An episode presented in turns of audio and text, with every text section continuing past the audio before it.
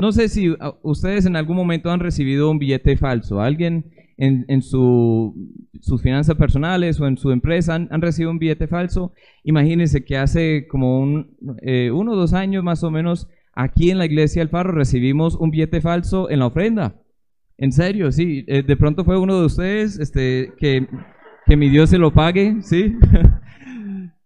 No, pero no sabíamos qué hacer. Eh, la tesorera, la secretaria Wendy, ella eh, me, lo mostró y dijo, pastor, pues yo no sé qué hacer con esto porque estos 20 mil o 50 mil, no me acuerdo cuánto fue, este, 50 mil, ah, sí, este, fue Ernesto que dio ese billete, sí. ah, sí, sí, ya, ya lo pillamos. No, entonces no sabíamos qué hacer porque un billete falso obviamente no se puede usar en ningún lado. Este, este billete que les digo hoy por lo menos tiene un uso que explica el Evangelio, lo pueden compartir con otro. Pero entonces eh, los billetes falsos tienen un paralelo en la historia que vamos a ver hoy. Porque hay muchos evangelios falsos. Pero en verdad solo hay un evangelio. Solo hay un evangelio. Y hay muchas personas que pretenden compartir un evangelio que no es evangelio. Es como un billete falso. Es algo que, que realmente no tiene valor ninguno. Hoy vamos a estar en el libro de Gálatas. Hace ocho días eh, comenzaron esta serie aquí en el Faro y me encanta este libro, porque este libro tiene eh, eh, como tema principal la libertad en el Evangelio, la unicidad del Evangelio, que no hay que volver atrás a otro Evangelio o no hay que volver a la esclavitud cuando estamos ya libres. Podemos vivir en esa libertad de Dios.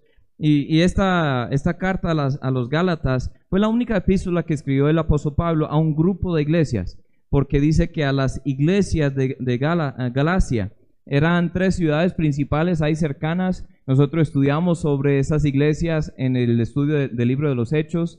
Entonces esas iglesias de Iconio, Derbe, Listra, este, el mismo Timoteo era de, de esa región de Galacia. Entonces ahí Pablo escribe esta carta, fue la primera de muchas epístolas que escribiría pero él tiene como una actitud un poco, un poco fuerte, una disposición fuerte en esta carta. ¿Por qué? Está molesto porque los de Galacia habían vuelto a otro evangelio. Habían tragado la mentira de, un eh, mensaje combinado de Jesús más, Cristo más obras, Cristo más ley para nuestra salvación. ¿Y no es así? Es Cristo y solo Cristo. Lo que pasa es que después de que Pablo se fue de esa región y estableció iglesias en esa región y estaban creciendo y ellos tenían la doctrina correcta, entraron otros, los judaizantes, como quien dice, y ellos mandaban a circuncidar a los nuevos creyentes que no eran judíos. Ellos dijeron que tenían que cumplir eh, ciertas partes de la ley judía, eh, ciertos alimentos, ciertos días festivos. Eh, era un falso evangelio híbrido de Cristo más. Cristo más algo siempre equivale a nada. Cristo más algo siempre es nada. No es el Evangelio, porque Cristo no comparte su gloria con nadie. Si es Cristo más mis obras, no soy salvo. Si es Cristo más mi tradición, no soy salvo. Si es Cristo más otras cosas eh, supersticiosas, no es el Evangelio. Y ese es el mensaje que Pablo presenta aquí a los, eh, los Gálatas. Entonces aquí como clave para entender, solo hay un evangelio y ese evangelio es la clave para toda la vida cristiana. Deberíamos aprender como cristianos a identificar el verdadero evangelio. Deberíamos determinar vivir en ese evangelio y también comprometernos a compartir ese evangelio con otras personas. Ahora con ese contexto vamos a Gálatas capítulo 1 versículo 6. Dice así la palabra de Dios, estoy maravillado Estoy maravillado de que tan pronto os hayáis alejado del que os llamó por la gracia de Cristo para seguir un evangelio diferente. No que haya otro, sino que hay algunos que os perturban y que quieren eh, y que quieren pervertir el evangelio de Cristo. Mas si aún nosotros o un ángel del cielo os anunciare otro evangelio diferente del que os hemos anunciado, sea anatema. Como antes hemos dicho, también ahora lo repito, si alguno os predica diferente evangelio del que habéis recibido, sea anatema. Pues busca ahora el favor de los hombres o el de Dios. ¿O trato de agradar a los hombres? Pues si todavía agradar a los hombres, no sería siervo de Cristo. Vamos a orar. Padre Celestial, muchas gracias por amarnos. Gracias por salvarnos, como en esa canción cantamos, Cristo, Señor, tu sangre derramaste en nuestro lugar, tu cuerpo fue partido por nuestros pecados, tú recibiste nuestro castigo y ahora tenemos un lugar a tu mesa. Gracias, Cristo. Y gracias porque podemos estar aquí otro día más reunidos. Gracias porque me diste la oportunidad para compartir tu palabra el día de hoy. Que seas tú hablando, Señor, este, a través de mi boca, en nuestros corazones. Espíritu Santo, que seas tú eh, trayéndonos convicción a nuestras vidas para que sepamos cuál es el Evangelio y que no volvamos a la vida vieja, que no vayamos buscando otro Evangelio porque solo hay uno. Te pido, Señor, que seas glorificado en medio de todo. En tu nombre te lo pido. Amén. Amén. Primeramente consideremos que el Evangelio bíblico es nuestra única esperanza. El Evangelio bíblico es nuestra única esperanza. El versículo 6 y 7, Pablo dice, estoy tan maravillado que han vuelto a otro evangelio, han recibido otro evangelio, pero no hay otro. Solo hay un evangelio, pero hay muchos evangelios disfrazados. Pablo ya había mencionado en breve el evangelio en esa, primera parte del capítulo, en ese párrafo eh, de esta carta, Dice, Cristo se dio a sí mismo por nuestros pecados para librarnos del presente siglo malo. Versículo 4, que Cristo se dio a sí mismo. Y dice que Dios el Padre lo resucitó de los muertos. Versículo 1 lo dice. Gracia y paz de Dios el Padre y nuestro Señor Jesucristo. Tenemos eso en el Evangelio. Dice en el versículo 3. A Él sea gloria por los siglos de los siglos. Es eh, el fin del Evangelio. Versículo 5. Entonces ya había resumido el Evangelio. Pero de una vez dice, ustedes han tragado otro mensaje que no es el Evangelio. Y solo hay un Evangelio. Dios quiere que cada cristiano sepa reconocer el Evangelio auténtico, el único Evangelio bíblico y verdadero. El Evangelio es la base de todo. Si este fundamento está mal, todo está mal. Esta casa, esta casa tiene bases. Y si la base está mal, realmente no importa lo que uno construya por encima, pues bonito que sea, un día se va a caer. ¿Sí o no? Si las bases de una casa están mal, no importa lo que esté encima. Puede ser la casa más lujosa que uno pueda ver y, por fuera pueda parecer muy bonita la casa, pero si la base está mal, si el fundamento está mal, esa casa va a caer. Esa casa no está firme. Dice que aquí hay que volver a lo básico. A menudo tenemos que volver a ese principio para reforzar lo más básico. Mis hijas están entrando en otro programa de estudios este, homeschooling, este, por primera vez aquí en inglés, vamos a ver cómo nos va. Eh, siempre habían estudiado en español en los colegios de acá, pero ya que todos los colegios están como entre, entre todo, mi esposa igual tiene que enseñarlas. Digo, bueno, pues vamos a, vamos a buscar un cambio a ver este, si funciona bien para nuestras hijas. Pero ya que el material proviene del exterior, ellos tenían que hacer todas las pruebas de, de no sé, de, de aptitud, ¿cómo se llama eso? O sea, las pruebas para ver cómo van las niñas, entonces, todas estas semanas pasadas, este, mis, mis hijas habían estado todos los días, o sea, desde la madrugada hasta la noche prácticamente en pruebas, en pruebas, en pruebas, haciendo básicamente las pruebas de todos los grados anteriores para ver si han logrado entender. Y pues son como su papá, ya realmente superaron la expectativa, están en grado ya décimo ahora. Este, Aletia, la, la niña de tres años, ya está, bueno, por graduarse, no, no mentiras. No, pero a veces tenemos que volver a lo básico para, para acordarnos de esas cosas básicas. Querían que nuestras hijas comenzaran como unos 3 grados o 4 grados antes de su nivel actual para estar seguros de que ellos sepan lo más básico. ¿Por qué? Porque mi hija, por ejemplo, estará entrando en, quinto, sexto, pues es un poco diferente en Estados Unidos. Están en sexto aprendiendo un poco de álgebra y otras cosas que X más esto y pues hay, hay letras en matemáticas, imagínense, ¿quién inventó eso? ¿Sí? Pero si no, si no entiende cómo sumar o cómo multiplicar o cómo dividir, mucho menos va a entender lo, lo complicado. ¿Sí o no? Yo era profesor de matemáticas este, de sexto grado precisamente en Estados Unidos hace muchos años y me, sorprendió porque habían niños en mi clase que, no sabían lo más básico. Y con ellos, claro, que no iban a entender lo que tenía que enseñarles en ese año, entonces me tocó volver a lo básico. Eso es lo que hace Pablo aquí.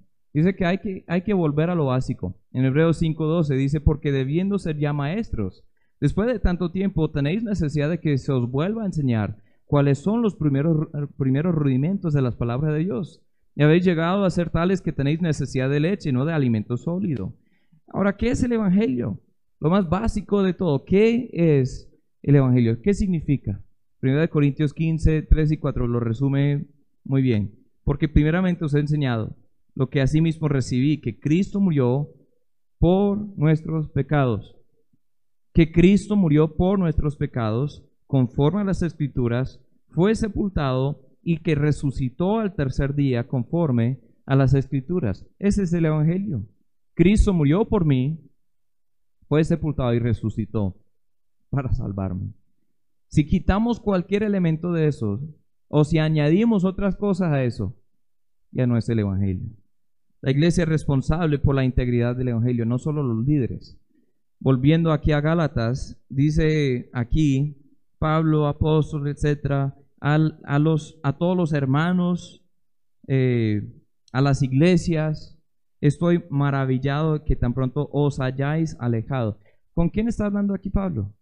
No solo con los líderes, está hablando con la iglesia, los miembros de la iglesia, la congregación. Saben que como miembros de iglesia tenemos la responsabilidad de proteger la integridad del mensaje que predicamos acá.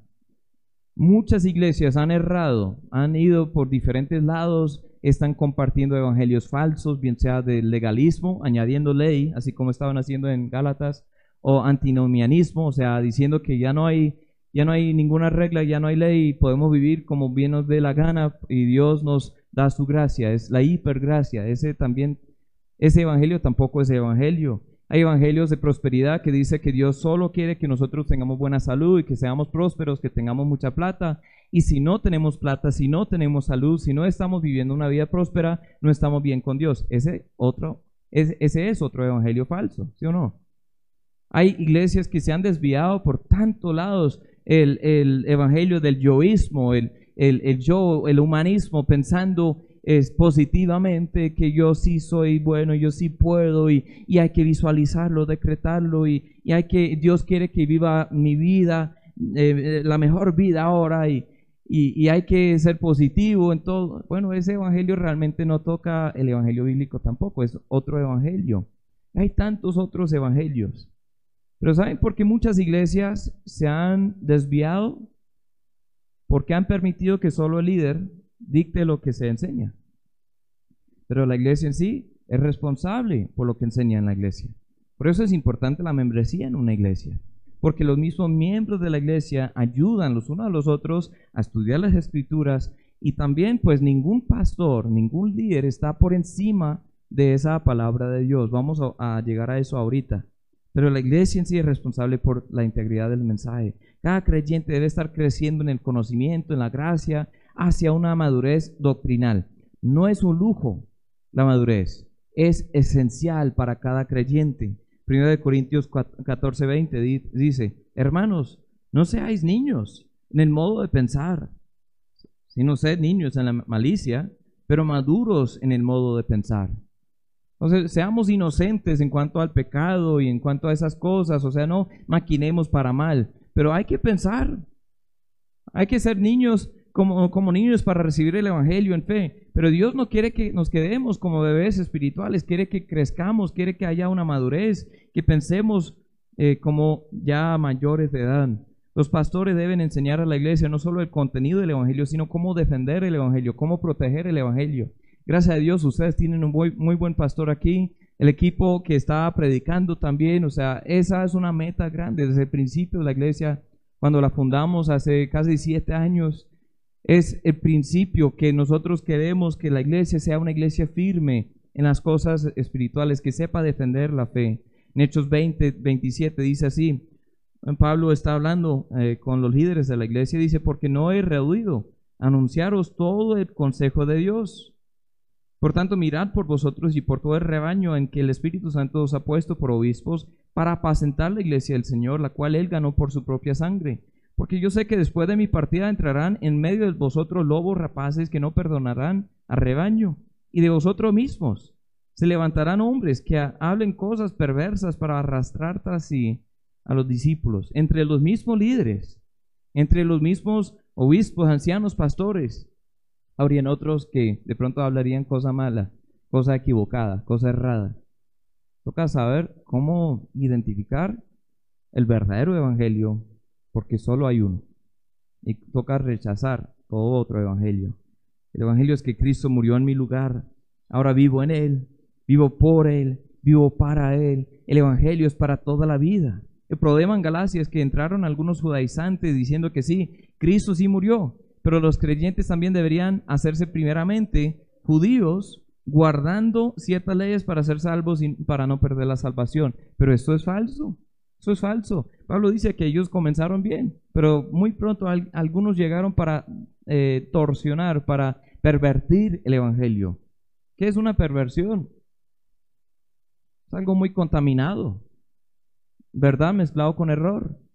¿Verdad? Mezclada con error. Es algo, algo que no está sano. Ya no confío en mis obras de justicia, yo confío en la obra completa de Cristo, porque Él fue quien murió por mí. Dice en 2 Corintios 5, 21. Soy justificado solo por creer en Él. Dicen Hechos 13, 38 y 39. La ley nunca puede justificar, dicen Gálatas 2, 16. La ley me lleva a Cristo, dicen Gálatas 3, 24. Solo en su nombre hay salvación, Hechos 4, 12. Sé que estoy corriendo rápido, pero es un mensaje de toda la Biblia. Hay que entender qué es el Evangelio y saber no solo identificarlo, pero vivir en eso todos los días.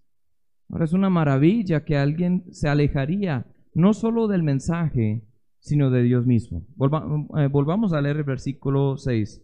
Estoy maravillado, asombrado, atónito, de que tan pronto os hayáis alejado, no solo del Evangelio, os hayáis alejado del que os llamó por la gracia de Cristo para seguir un Evangelio diferente. No solo se han alejado del mensaje, se han alejado de Dios.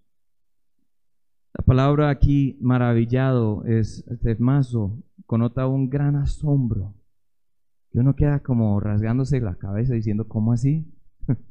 ¿Cómo así? Me encanta esa frase aquí en Colombia, se dice, ¿cómo así? En otro país no se dice eso. Pero ¿cómo así? Eso es lo que está diciendo Pablo. ¿Cómo así que ustedes están alejándose de Dios? ¿Cómo así que están creyendo otro mensaje que no es el Evangelio? ¿Cómo así que están viviendo así, habiendo comenzado bien? Es asombroso que alguien se quiera alejar del Evangelio, pero es aún más asombroso que se quiera alejar de Dios, el que nos llamó. Santiago 4, los animo a que lo lean del versículo 1 al 11. Habla del pueblo de Dios y dice que, bueno, esas guerras, esos pleitos, esas codicias, esas cosas en, ustedes, ¿de dónde provienen de, de eso? Del interior que uno comienza a alejarse de Dios y alejarse de Dios y hacerse amigo del mundo y se hace así enemigo de Dios.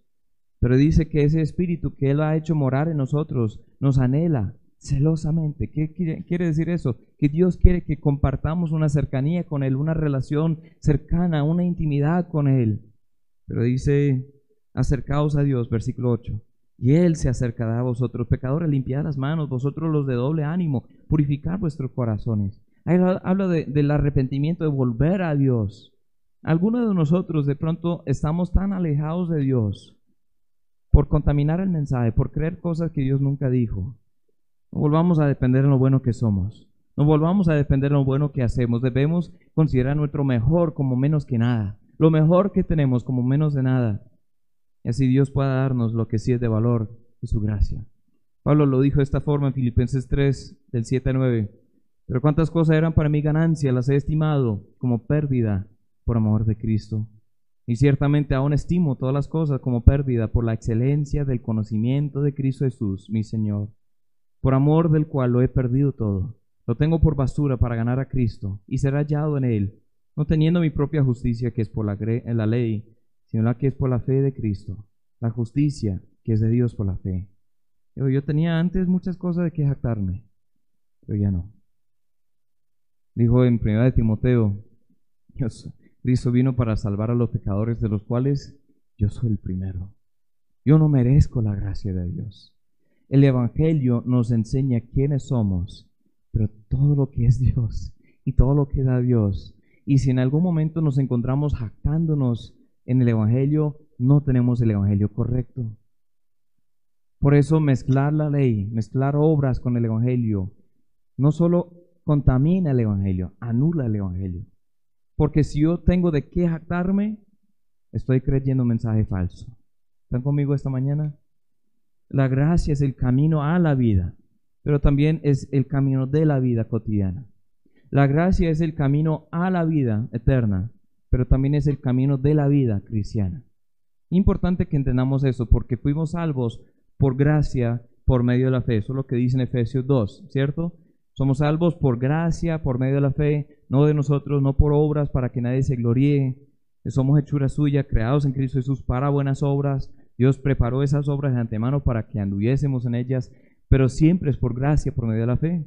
En Colosenses 2, 6 al 10 dice, por tanto, de la manera que habéis recibido al Señor Jesucristo, andad en Él, arraigados, sobreedificados en Él, confirmados en la fe, así como habéis sido enseñados, abundando en acciones de gracias todos los días, abundando más y más, diciendo, Señor, gracias. Gracias, Cristo, que puedo estar aquí. No actándonos, no pensándonos, o sea, ya como habíamos eh, hemos alcanzado algún nivel de super espiritualidad. No, Señor, es por tu gracia. Siempre es por tu gracia. Ahora quiero vivir en esa gracia. Dice en el versículo 8, Colosenses 2.8, mirad que nadie os engañe por medio de filosofías y huecas sutilezas según las tradiciones de los hombres, conforme a los rudimentos del mundo y no según Cristo. Porque en Él habita corporalmente toda la plenitud de la deidad. Vosotros estáis completos en Él, que es la cabeza de todo principado y potestad. Solo hay un evangelio. Debemos saber identificarlo. Solo hay un evangelio. Debemos saber vivir en ese evangelio. Número dos, no existe otra autoridad aparte del evangelio de Cristo. No existe otra autoridad aparte del evangelio de Cristo, el mensaje del Señor. Volvamos a Gálatas capítulo 1, versículo 7 al 9. Dice, no, no que haya otro, sino que hay algunos que os perturban. Hay algunos que os perturban y quieren pervertir el evangelio de Cristo, mas si aún nosotros, un ángel del cielo, os anunciare otro evangelio diferente del que os hemos anunciado, sea anatema. Como antes hemos dicho también, ahora lo repito, si algunos predica diferente evangelio del que habéis recibido, sea anatema. Si reconocemos el verdadero evangelio, también podremos discernir y rechazar todo evangelio falso. Eh, un amigo que es gerente en un banco en Estados Unidos me estaba hablando un día, él se, llama Adam o Adán, y él, eh, bueno, él llegó a conocer el evangelio y era chévere verlo crecer porque un hombre de bien y todo, pero eh, humillándose como niño y como, wow, un asombro ante las cosas de, de Dios y, se puso como un niño para aprender las cosas y era tan fascinado, estaba tan fascinado. Un día estábamos hablando de esto del Evangelio y dijo, bueno, eso me acuerdo que nosotros en el banco, cuando estamos entrenando a las, personas nuevas, eh, que nosotros, eh, obvio, en el banco deben poder discernir billetes falsos. Pero dijo, nosotros en el banco no les damos billetes falsos para que, para que identifiquen los billetes. Este, realmente, eventualmente llegan a ese punto, pero no los damos billetes falsos. Dijo, ¿saben qué les hacemos? Les damos un montón de billetes que son de verdad, para que los toquen, para que los vuelan, para que este, se familiaricen con, con todo el tamaño, la textura, este, para que conozcan y reconozcan las marcas de seguridad de todo eso. Y después de manipular miles y miles y miles, hasta un millón de billetes, después le ponemos uno que es falso en medio de todos los que son verdaderos. Y en ese, esa capacitación, pues pasan mucho tiempo con el verdadero y cuando entra un falso, dicen, no, jefe, este es falso. Saben discernirlo de una vez, porque ya habían pasado tanto tiempo con el verdadero. Y yo dije, ay no, hermano, usted debe ser un predicador. Estábamos hablando de eso y, wow, este me, me asombró, ¿por qué? Porque solo hay un evangelio, pero entre más tiempo pasamos con ese evangelio, entendemos que no hay otro. Y tan pronto que se acerque otro evangelio diferente, sabemos que no es el evangelio. Pablo enfatiza que ni él, ni un ángel del cielo, ni un, ni un otro mensajero tiene ninguna autoridad para cambiar ese mensaje. Pablo dice, si yo llego predicando otro mensaje, que yo sea anatema. Una palabra muy fuerte. Una palabra que significa literalmente maldita. Es una palabra de condenación. Es una palabra que implica una separación de Cristo por la eternidad, un castigo eterno. Una, eh, una de las palabras más fuertes en toda la Biblia. Dijo, yo, yo no tengo la autoridad para cambiar el mensaje. Eso que Pablo era apóstol. Pablo era un hombre usado por Dios para hasta escribir cartas y epístolas que se incluyeron en el canon de la escritura y gracias a Dios por eso. Pero él dijo, ni yo tengo la autoridad para cambiar ese mensaje porque es de Dios. No hay otra autoridad. ¿Qué tienen en común los siguientes grupos religiosos? Los testigos de Jehová, los mormones, los adventistas, los musulmanes, literalmente cientos de otros grupos eh, religiosos, sectas. Cada uno recibió un mensaje nuevo de un ángel del cielo. Cada uno.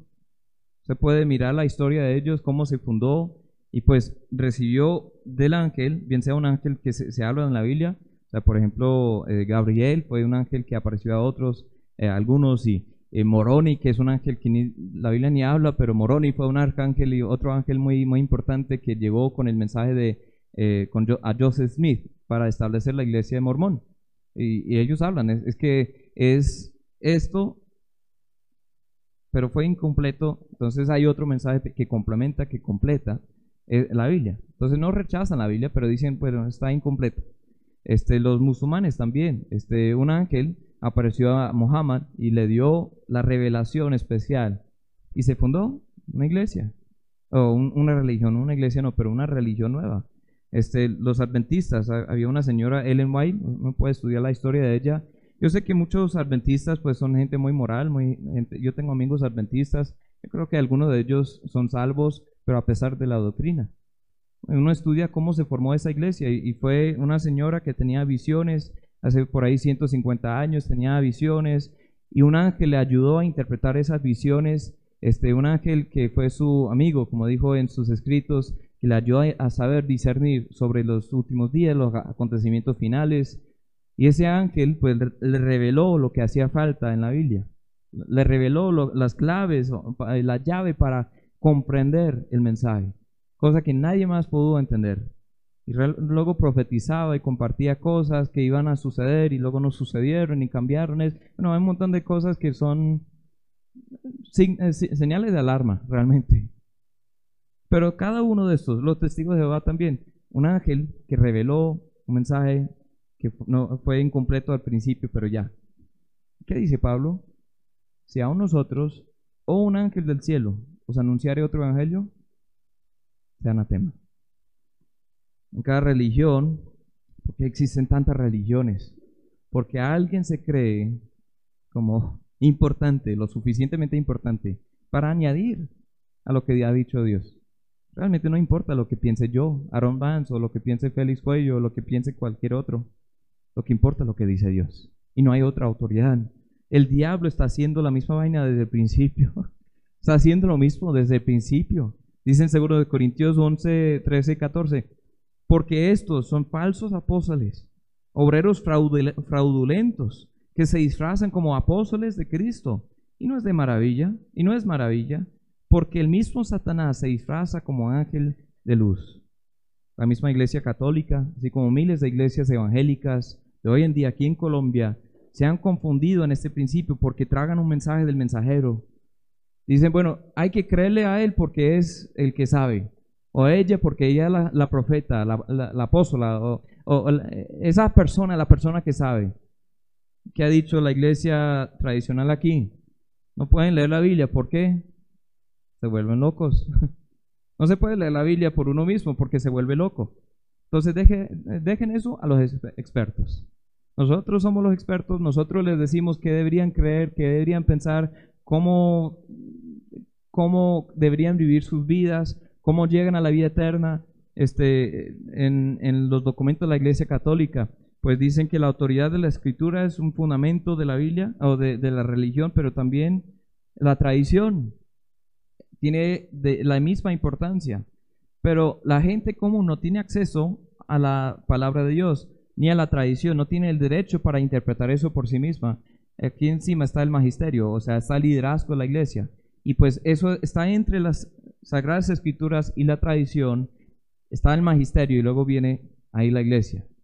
Ustedes no deben meterse en esas cosas, déjenlo, déjenlas a los expertos. Es un peligro, hermanos. hay muchas iglesias evangélicas que son, pues están en lo mismo, ¿cierto? Que cuando alguien habla desde un púlpito y dice cosas, sea de, conforme a la palabra o no, la iglesia como, bueno, él estudia eh, o él tiene la unción, eh, ¿quién soy yo para cuestionar? Cuestionemos, hermanos. Cuestionemos siempre.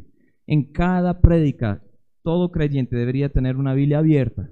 Ah, me, encanta que la gente escriba ahí. ¿Por qué? Luego tengo que cuidarme de lo que voy a decir. Me encanta que eso esté grabado. ¿Por qué? Porque la gente puede revisar eso, puede decir, bueno, esto es verdad, esto no es verdad. Y deberían hacer eso, deberían tener la nobleza de los de Berea, porque ellos escudriñaban las escrituras todos los días para ver si eran ciertas las cosas que se decían. Entonces, bueno, debemos tener esa autoridad, es la palabra de Dios, lo que nos muestra el camino de la salvación, de santificación, de servicio. Cristo dijo en Juan 5:39, escudriñad las escrituras porque a vosotros os parece que en ellas tenéis la vida eterna, ellas son las que dan testimonio de mí. Y no queréis venir a mí para que tengáis vida. Estaba hablando de la gente religiosa. Digo, todo eso habla de mí, todo eso confirma el mensaje que estoy hablando. Confirma mi identidad. Segundo de Timoteo 3, 15 al 17, habla de la importancia de la escritura porque nos hace sabio para la salvación y para también vivir la vida cristiana. Es más grande y relevante que nuestras propias experiencias. Pedro dijo en 2 de Pedro 1, del 16 al 21, que bueno, nosotros vimos a Cristo en su gloria, oímos con nuestros oídos la voz del cielo que dijo, este mi Hijo amado en quien tengo complacencia, nosotros vimos esa transfiguración, estábamos con Él, todas esas cosas que son experiencias. Y luego dice, y nosotros tenemos también, versículo 19, la palabra profética más segura, a la cual hacéis bien en estar atentos. Toda esa experiencia es buena, pero lo más seguro es lo que está escrito. Lo más seguro. ¿Y, quién dijo eso? Pedro, él andaba con Cristo. Digo, yo tengo la experiencia de andar con Cristo. Pero ¿qué más seguro que andar con Cristo físicamente? Es ver esto la palabra escrita más segura. Es nuestro aliado en medio de la tentación. Mateo 4, cuando Satanás vino a Jesús para tentarlo, los primeros 10 versículos ahí, este, siempre que el diablo llegó para atacar, para eh, tentarlo, ¿cómo respondía Cristo? Escrito está, escrito está. Es más, el diablo mismo llegó diciendo, bueno, también ahí está escrito que, te, te podría lanzar y los ángeles mismos se van a encargar de ti. O sea, no, no quieres hacer eso, bueno, lánzate aquí del pináculo del templo y eso será divertido, esa experiencia, oye, imagínense que, que entonces todos los ángeles del cielo van a, van a ayudarte a caer con este, mucho estilo, ¿sí? No vas a llegar ahí, ahí sobre esas peñas, no, oh, Señor, tú, tú puedes tener esa experiencia. Satanás usó la escritura y que dijo, Cristo, escrito está. Hay gente que va a usar la escritura para predicar un evangelio diferente. Aquí llegan, a veces los mismos domingos, llegan a la puerta aquí de la iglesia diciendo aquí venimos para hablar del paraíso, de Jehová, de, esas cosas, de, las cosas de, la Biblia, de los 144 eh, mil, de esto, lo otro. Bueno, a mí me gusta hablar con esas personas y usan la Biblia, pero ellos no conocen la Biblia.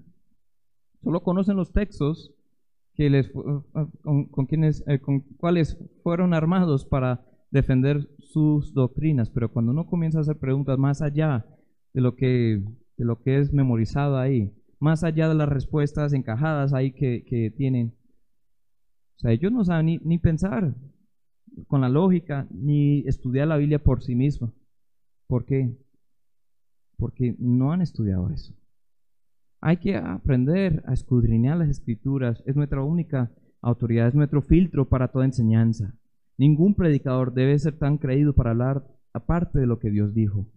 Hay, hay tantos textos que hablan de eso en Isaías 8, 1 de Tesalonicenses 2, 3 al 6, Deuteronomio 18, Ezequiel 13. Pero la respuesta a los que presumen hablar del Evangelio es una condenación fuerte. Es decir, no, este, si yo, si otro mensajero, si hasta un ángel del cielo anunciaré otro evangelio que no es evangelio, sea anatema. Dos veces en este texto se repite esa frase. Es una maldición muy severa. Esa separación de Cristo, un castigo eterno. Esto es serio. Por eso el mensaje de Gálatas es tan importante para nosotros hoy en día. Porque hay tantos supuestos evangelios, pero realmente solo hay un evangelio. En tercer lugar, último, en último lugar, vivimos para agradar solo al, al autor del evangelio. Deberíamos vivir solo para agradar al autor del evangelio. Versículo 10 de Gálatas 1. Pues busco ahora el favor de los hombres o el de Dios. O trato de agradar a los hombres, pues si todavía agradara a los hombres no sería siervo de Cristo. Si bien solo hay un evangelio, también solo hay uno a quien debemos agradar, por quien deberíamos vivir. La razón que muchos se dieron a un falso evangelio en Galacia, inclusive algunos amigos de Pablo, él los nombra ahorita, fue simplemente porque había una presión social por temor, a los hombres. Este, aquí un autor dijo, Chuck Swindoll, dijo que en Gálatas se ve tres tipos de legalismo. Hay un legalismo que es este, una herejía, pues es una falsa doctrina en sí, y algunas personas han sido engañadas. Hay un legalismo que, la gente quiere pervertir, y pues hay eh, un legalismo eh, de malicia, o sea, algunos que vienen para privar la libertad, libertad de la gente eh, salva, de los creyentes, y hay un, hay un legalismo hipócrita. Habla de Pedro, habla de otros, que entendían la libertad, entendían la gracia, entendían el mensaje verdadero, pero luego por la presión de otros amigos, por la presión de otros líderes, por la presión de algunos que cuestionaron, en lugar de decir, no, es que esto es lo que dice Dios, eso es lo que ha revelado Dios, dijeron, no, pues, por ejemplo, Pedro, más adelante van a estudiar eso, que Pedro entendió que el Evangelio es para los gentiles, él hasta se sentaba a la mesa con los gentiles, los no circuncidados, como dice, y él estaba gozando una comunión con ellos hasta que llegaron algunos de la iglesia de Jerusalén que dijeron, no, Pedro, ¿qué estás haciendo pues, con esa gente sucia? Con esos perros, esos, ellos no, son ni, circuncidados, ¿y por qué estás en la mesa con ellos? Entonces dice que Pedro mismo tomó unos pasos atrás para agradar a esas personas. Es un legalismo hipócrita, porque uno hace cosas no por convicción, sino por temor a las otras personas por querer agradar a las otras personas. Y lo que dice Pablo aquí es que no, solo vivo para agradar a Dios. Yo no puedo vivir para agradar a nadie más. Si quisiera agradar a, todo el mundo, pues yo no estaría en ese trabajo. yo no estaría predicando el Evangelio, yo no sería siervo de Cristo. ¿Por qué? Las personas nunca van a aprobar al 100% todo lo que hago. Pero yo no vivo para agradar a esas personas, vivo para agradar a uno. Vivamos así de esa forma. Amén. La razón que muchos se dieron era esa presión. Tú y yo tenemos que determinar de una vez para quién vamos a vivir. Si vivo para agradar a mí mismo, eso me llevará a una vida de lujuria, egocentrismo, el yo. Si vivo para agradar al mundo, eso me llevará en contra de la voluntad de Dios. Si vivo para agradar a otros creyentes, eso de pronto me va a llevar a, prestar más atención a la tradición, a, a ritos extrabíblicos. Fijemos la mirada en Él que se fijó en nosotros como dicen en Hebreos 12, dice que puesto los ojos en Jesús, el autor y consumador de la fe, el cual por el gozo puesto delante de él, sufrió la cruz, menospreciando el oprobio, se sentó a la diestra del, trono de Dios. Considerada aquel que sufrió tal contradicción de pecadores contra sí mismo para que, para que vuestro ánimo no se canse hasta desmayar. ¿En quién deberíamos fijar los ojos? En Él. Vivamos para agradarlo a Él. Porque si yo quiero agradar, primar, eh, primeramente a mi esposa, a mis amigos, aquí mis hermanos, a otros pastores, otros misioneros, o en la política. Voy a cambiar lo que creo, voy a cambiar el mensaje, voy a cambiar mi aplicación de ese mensaje, porque de pronto no va a estar siempre bien, no voy a estar bien con los demás si sigo esa vida. Un tío me dijo, cuando iba a estudiar en un seminario en, Perú, para prepararme para el ministerio, yo quería ser pastor, misionero, algo, yo quería usar mi vida, eh, que Dios use mi vida, vida para Él y, realmente tenía muchas inseguridades, pero yo sabía que necesitaba prepararme. Y un tío me dijo, ¿por qué malgastarías tus mejores años haciendo esto? Era un creyente, pero dijo, deberías tener una esposa, una casa, un buen trabajo. Digo, tú eres muy inteligente, tú podrías tener cualquier trabajo, tú podrías tener un salario muy alto, criar una familia en una casa bonita, tener cosas aquí en el, mundo y cuando los niños ya sean grandes y solo ahí quedan ustedes eh, dos, tu esposa y, tú, y, luego ya tienen algo de salud, de pronto a los 50 años o algo, este, no sea muy viejito, este, uf, imagínese 60, 70, no, ya 45, 50 años y luego sí, puedes ir al campo misionero y, y puedes servir a Dios, pero ahora, ¿por qué vas a malgastar tus mejores años para eso? No, pues qué pena, tío, pero es que yo no vivo para solo existir, para tener una vida cómoda, yo quiero vivir para Dios y eso es lo que Dios quiere de mí. Y Dios quiere algo de, de cada uno de ustedes, algo especial, tiene un llamado especial algo general para todos los creyentes, pero algo específico también. Determinemos de una vez, vamos a vivir para Él. Vamos a vivir para agradarlo a Él. ¿Existen momentos en que deberíamos buscar agradar a otras personas? Sí, sí, claro, en ciertas circunstancias. Si el agradar a otros resulta para su salvación, su edificación y la gloria del Señor, entonces sí es bueno. Voy a dar algunos ejemplos. Primero de Corintios 10, 31 al 33. Si pues coméis o bebéis o hacéis otra cosa, hacedlo todo para la gloria de Dios. No seáis tropiezo ni a los judíos, ni a gentiles, ni a la iglesia de Dios, como también yo en todas las cosas agrado a todos, no procurando mi propio beneficio, sino el de muchos para que sean salvos. Pero ¿cómo así Pablo se contradice? Porque aquí dice, yo quiero agradar a todos. Y ahí en el texto de Gálatas dijo, eh, dijo, yo no quiero agradar a los hombres, solo a Dios. Entonces, ¿cuál es? Si por medio de agradar a otras personas eso resulta para su salvación, así como dice, su edificación, como dice, la gloria del Señor, así como dice, entonces sí es bueno. Romanos 15, 1 y 2 dice así que los que somos fuertes debemos soportar las flaquezas de los débiles y no agradarnos a nosotros mismos. Cada uno de nosotros agrada, a su prójimo en lo que es bueno para edificación. Entonces hay momentos en que sí. No es que uno vaya a decir, no me importas, yo solo vivo para Dios, entonces no, eso sería irrespetuoso, ¿cierto? No me importas para nada, yo solo vivo para... Y hay gente que en nombre de agradar a Dios desagradan a todos los demás porque sí. Pero no es así tampoco. Agrademos a otros si resulta para su salvación, edificación y la gloria de Dios.